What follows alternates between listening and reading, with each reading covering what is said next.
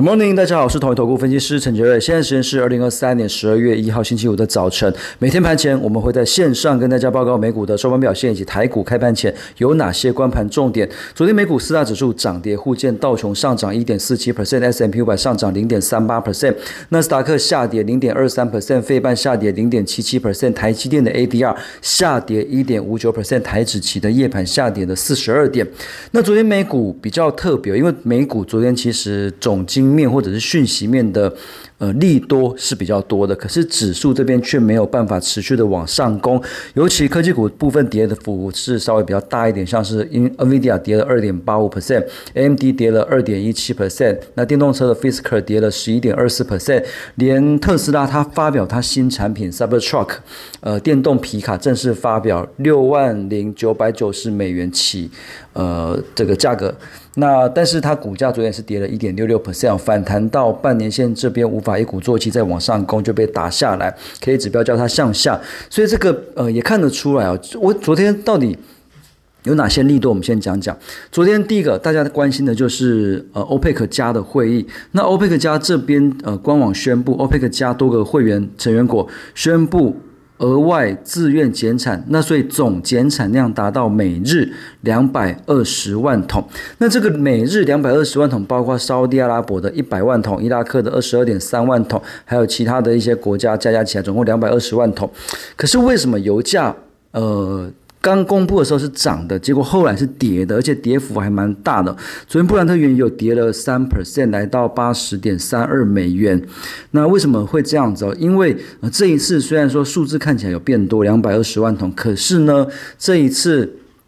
很多是采用自愿的减产，那比方说这个安哥拉，安哥拉的呃欧佩克加的这个配额是希望安安哥拉的产量定在一百一十万桶每天，但是后来安哥拉的部长拒绝。这个配额，并表示安哥拉将维持产量在每天一百一十八万桶，所以这个自愿减产感觉成效不彰啊，就很多的小的产油国不愿意配合，那所以这个减产的力道就比让大家有点失望，所以油价这边就出现了这个开高走低啊比较丑的 K 线，目前油价还是在八十美元附近来回震荡。那另外一个，那照理讲说。美呃，这个油价假设没有持续往上飙的话，当然就不会造成进一步的冲通膨的担忧，所以这个应该是利多。可是这样的利多并没有让。呃，股市持续的往上攻。那另外还有一个利多，就是美国十月份的 PCE 物价指数年增三 percent，符合预期。那剔除掉能源跟食品价格之后的核心 PCE 物价指数年增三点五 percent，也是创下了二零二一年四月以来的新低。所以通膨是很明显持续的一个降温。所以大家可以发现，就是说昨天其实总经面是比较偏利多的。那可是美股这边却没有办法持续往上攻，因为就像我们昨天解盘讲。讲到它碰到前高之后会稍作震荡，如果没有更多比预期来的更好、更强烈的新的利多出来的话，指数要创新高的难度是比较大的。所以，我们台股这边看法也是一样，台股的前高一七四六三这边就是一个会蛮大的一个心理关卡。那最近台股确实是蛮强的，因为毕竟。